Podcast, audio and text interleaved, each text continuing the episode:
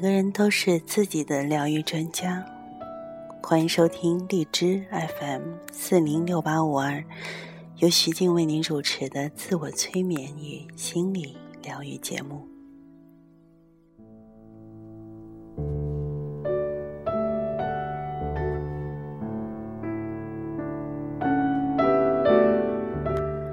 回溯是回到过去生活的一次旅程。既可以是比现在生活略早一些的日子，也可以是很久以前的生活。催眠治疗不仅可以帮助你回溯过去的生活的片段，也可以向后旅行，走向未来。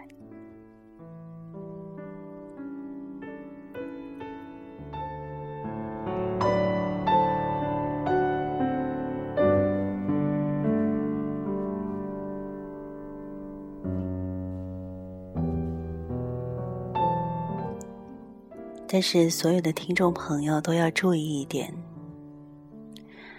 请不要轻易的让一个没有经验的或者你不信任的催眠治疗师为你做任何的关于回溯的催眠治疗，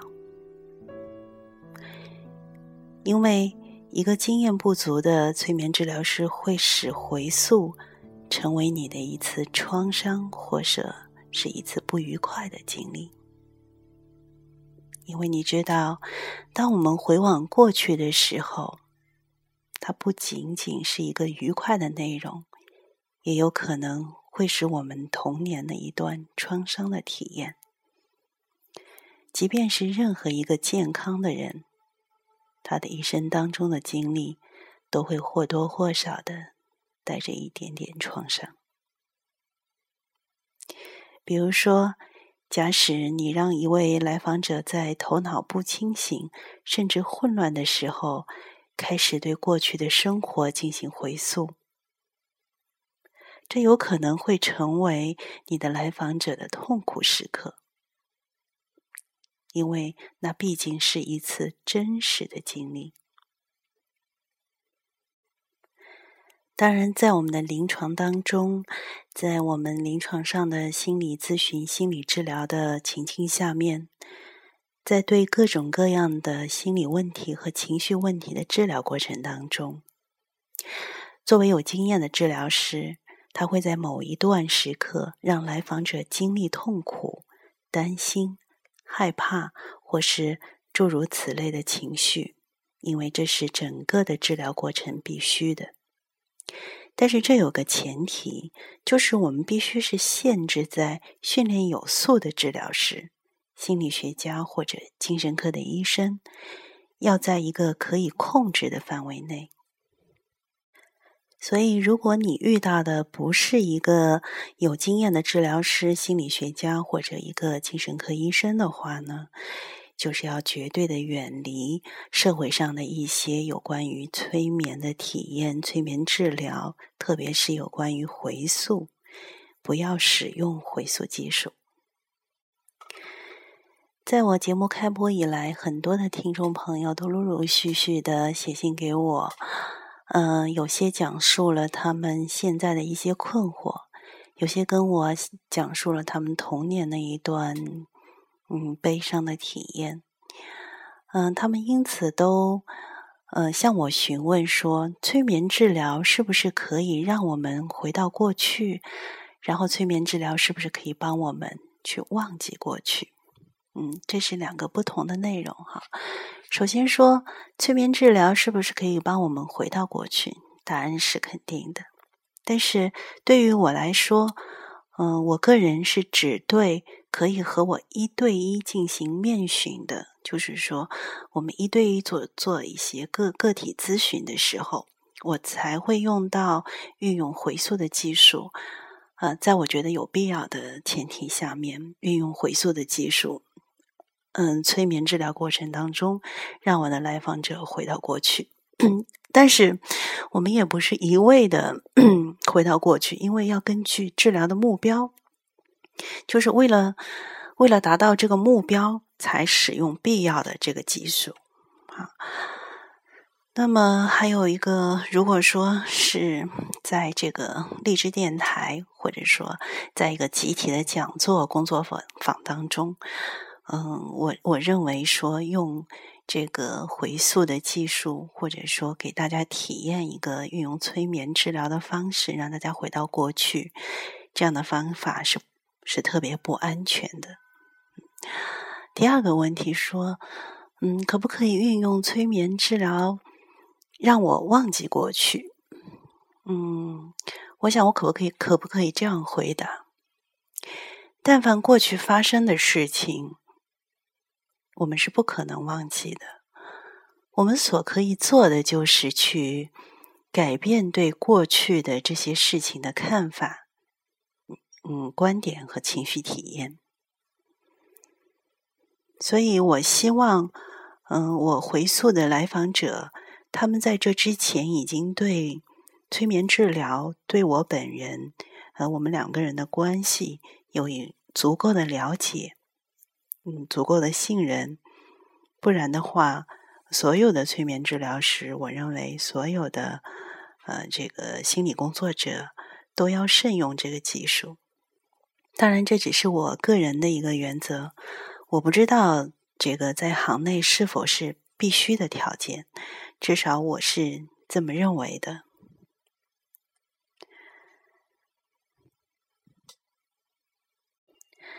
所以呢，我做自我催眠与心理疗愈这个节目，有一个初衷呢，就是想要告诉人们，催眠能怎么做，应该怎么做，或者说怎么做才是谨慎的、安全的、有帮助的和专业化的。嗯，既然很多听众对回溯这章内容都表示了极大的兴趣和好奇心，所以在这期节目当中，我就打算通过简单的来介绍一些临床的案例，运用回溯技术，呃，运用到临床当中的案例，嗯，来跟大家一起来讨论。或许你们通过这些案例能够。嗯，部分的解决自己内心的疑惑，或者对于催眠治疗有一个嗯更加深入的了解。嗯，不管怎么样，按照你自己的需要需求来听我接下去的这段案例介绍，有关于催眠回溯技术。嗯，需要说明的是。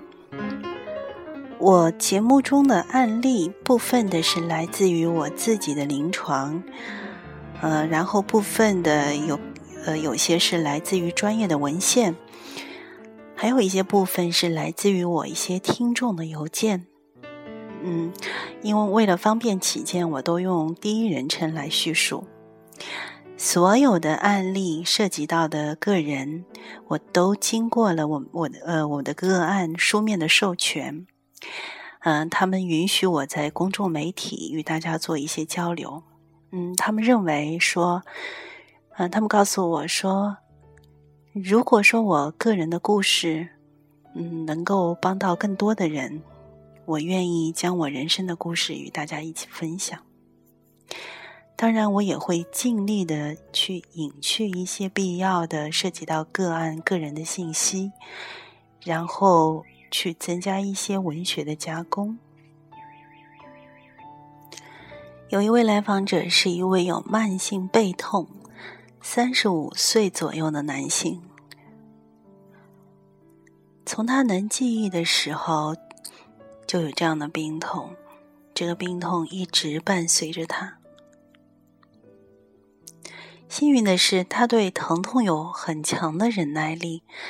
嗯，尽管如此，他仍然受到由此带来的不舒服，而且他告诉我，他他的情绪当中有易激惹的特性，就是特别容易发怒。嗯，无论在他的家庭生活当中，还是他在他的工作环境当中，他觉得他的这个易怒的个性跟他长期忍受的背痛是有很大的关联。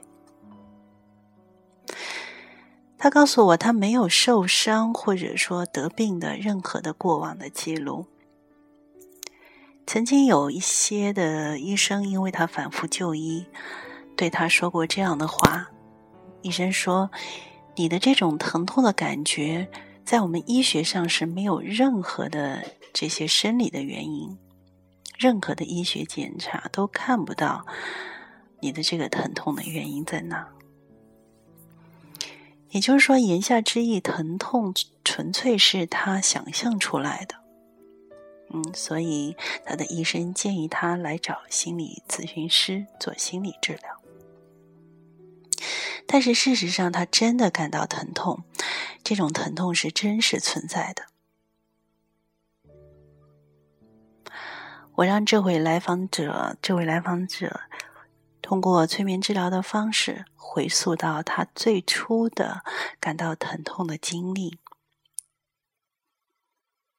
去体会到最初感到疼痛经历的那个画面，当时发生了什么？他告诉我，他在十六岁的时候，当时他正准备一个嗯篮球队的训练。他在一个小城市里面，嗯，这个学校有一个非常棒的篮球队。当时的疼痛非常严重，以至于他没有办法完成训练。所以，他作为一名运动员的生涯就此就结束了。在接下来的催眠回溯的这个咨询过程当中呢，嗯，他就想起了他曾经是当时他们那个地区非常有名的篮球明星，嗯，就就像是一个当地的英雄那样，每个人都喜欢喜欢他，都想要去认识他。嗯，你可以想象，一个高中男孩如果体育特别好的话，就会深得女孩子们的喜欢。所以他能够感觉到身边的女孩们都非常希望得到他的关注。然而过了一阵子以后呢，因为他他父亲工作的原因，所以全家人都搬到了另外一个大的城市。他转学到了一个。嗯，充满着高水平运动这样的一个大的学校，在这样的学校里面呢，有很多的篮球高手，竞争就非常的激烈了。当时你们可以想象，一位小学校的篮球明星，在这个新学校显得就无足轻重。当他在新学校训练的时间快到的时候，他其实是害怕在这场可怕的竞争当中失败，因为他知道，在这个高手如云的篮球队里面，或许他就不能成为篮球明星，不能成为 Number One。他这种害怕是非常复杂的，因为这与他原来高中学校所取得的荣誉冲突就是非常的大。大家可以猜想一下，接下来接着会发生什么？他当时突然产生严重的背痛，于是就使他避免了这一场竞争。第一次的篮球比赛，在这个新的学校里面，他因为背痛没有参加。你看，现在他有了一个值得让所有人理解和同情的原因。一个可以不参加球队的原因，他现在是一位知识渊博的观众，他甚至可以在赛后对教练、对这个学校的队员指手画脚。他同时可以保持他原来的荣誉，因为他是一个篮球明星。在催眠的状态下，我带着他一起去理解他疾病发生的过程。因为我们知道，如果排除嗯医学器质性的一些病变，我们许多身体上的一些症状，有可能它是有功能的。每一个身体上的症状，除去医学的这个原因之外，它都是有功能的。所以，接着我就告诉。告诉这位三十五岁的男性，他的背痛属于过去的那段时间，而他现在的生活其实已经不再需要他了。他的背痛已经凝固在他十六岁的那一年当中了。他不应该离开，他其实他的内心是觉得自己不应该立刻离开那个世界，因为这会让他产生强烈的不安感。接着，我慢慢带着他前进到现在的时间。当他睁开眼睛的时候，在他的记忆中，第一次从背痛、背痛的痛苦中解脱出来。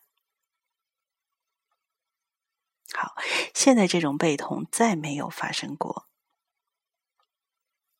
整个的治疗催眠回溯的整个时间，也没也没有超过一个小时。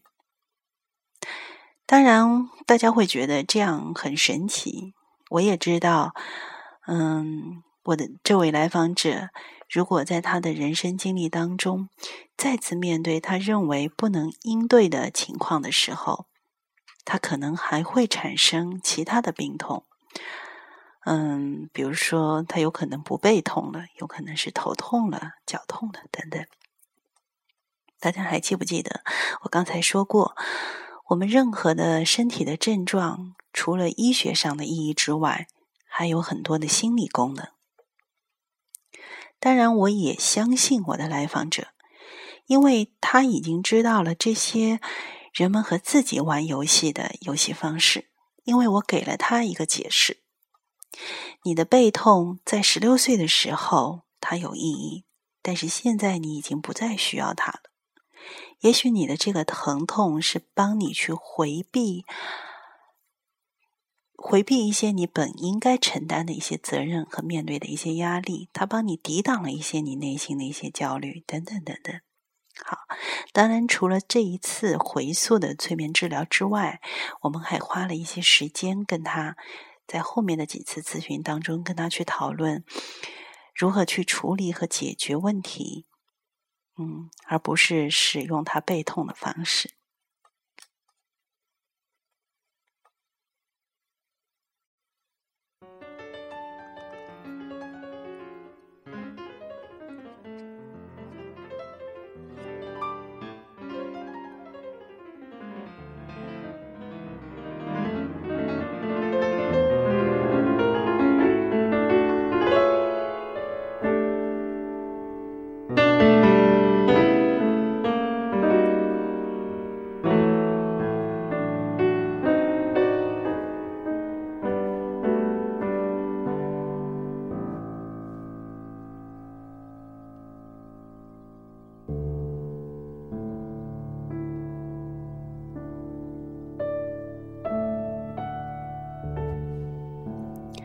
我的另外一个来访者是一位有体重和饮食控制问题的十六岁的女孩。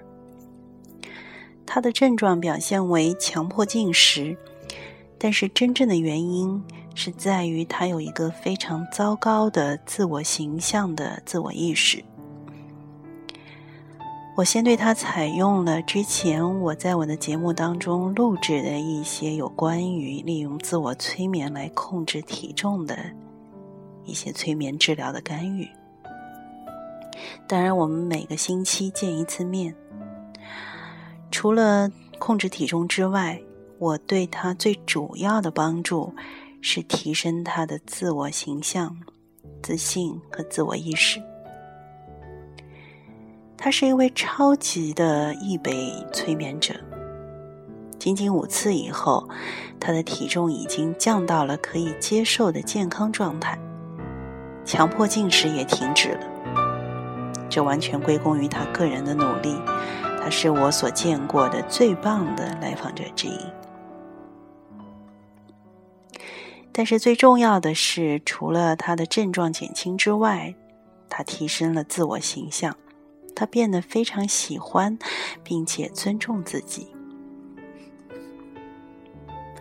我觉得他第六次就不用过来了，于是就建议他可以去把后面五次的款给退了，因为之前我们约定的是先付十次的治疗费。他打电话请求我说，他想要来最后一次，因为他希望这一次不是节食控制的内容，他请求我在最后一次对他使用对过去生活的回溯治疗。在我对他做的回溯引导当中，我告诉他回到原来的生活经历当中，那些经历对他目前的生活有着非常直接和重要的关系。他经历了几个生活的片段，比如说，他这里面包括了他父亲的死亡，那是一个他个人情感卷入非常深的一个人。大家可以想象，嗯，在所有的经历当中，在在在所有的经历当中，在催眠的体验当中，他都感觉到了被爱和爱的感觉。他也经历了很多生活当中艰难的片段，并从这些艰难的片段当中学习到了成长和人生的体验。他也在催眠过程当中体验到了被需要，并做着有一些特别的让他感觉到愉快的，嗯，能够有爱的能量的一些事儿。对他来讲，这一次的回溯是一次非常美好的体验，而且他得到了两个额外的奖励。在他结束催眠以后，从催眠状态当中出来，他跟我分享了。两个意外的收获。第一个，他说，从回溯当中，他极大的感受到了自我价值和对生活无限的热爱。在这几十分钟的时间内，他改变了对生命的看法，发展出了对生命更深刻的理解。每一件事情都强化了前五次我们的治疗过程当中我们所做的有关的自我形象的工作。在这一块的内容当当中得到了增强。第二，这个成为了一个，嗯，第二呢，其实就是成为了，呃，这个催眠的治疗其实成为一个触发器的那种感觉，就是扳机点的那个感觉。嗯，他忽然意识到，他跟我讲，他忽然意识到他。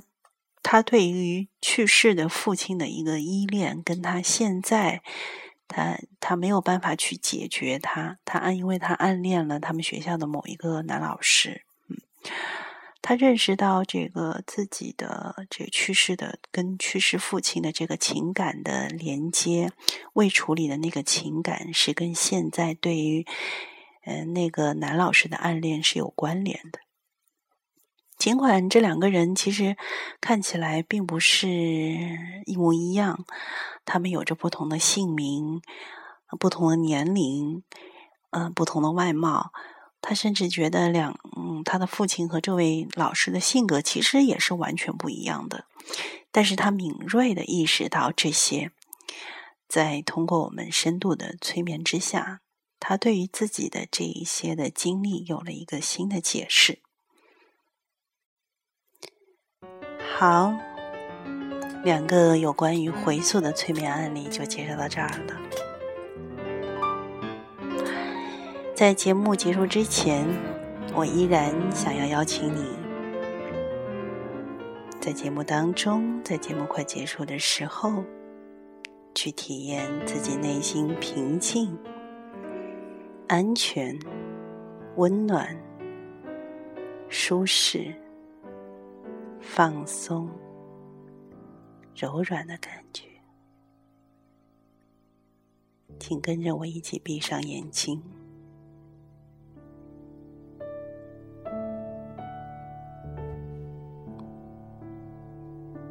做三次慢而长的深呼吸。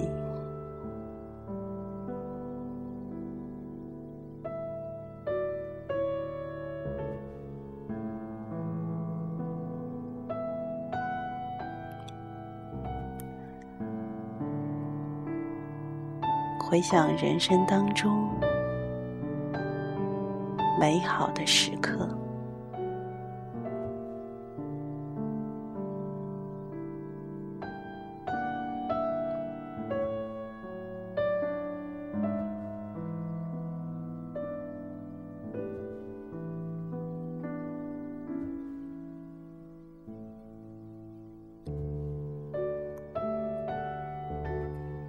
然后给自己一个大大的微笑。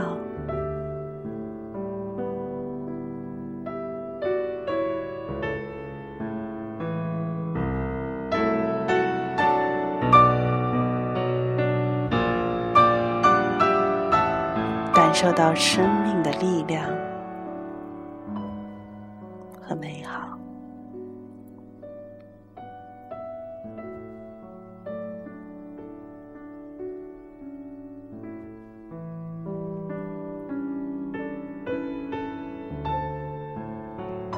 花上一点时间跟自己待在一起，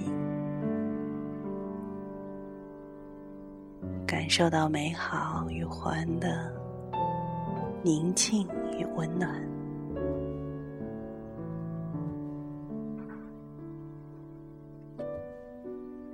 感谢您收听由徐静为您主持的自我催眠与心理疗愈节目。我们下一期节目再见。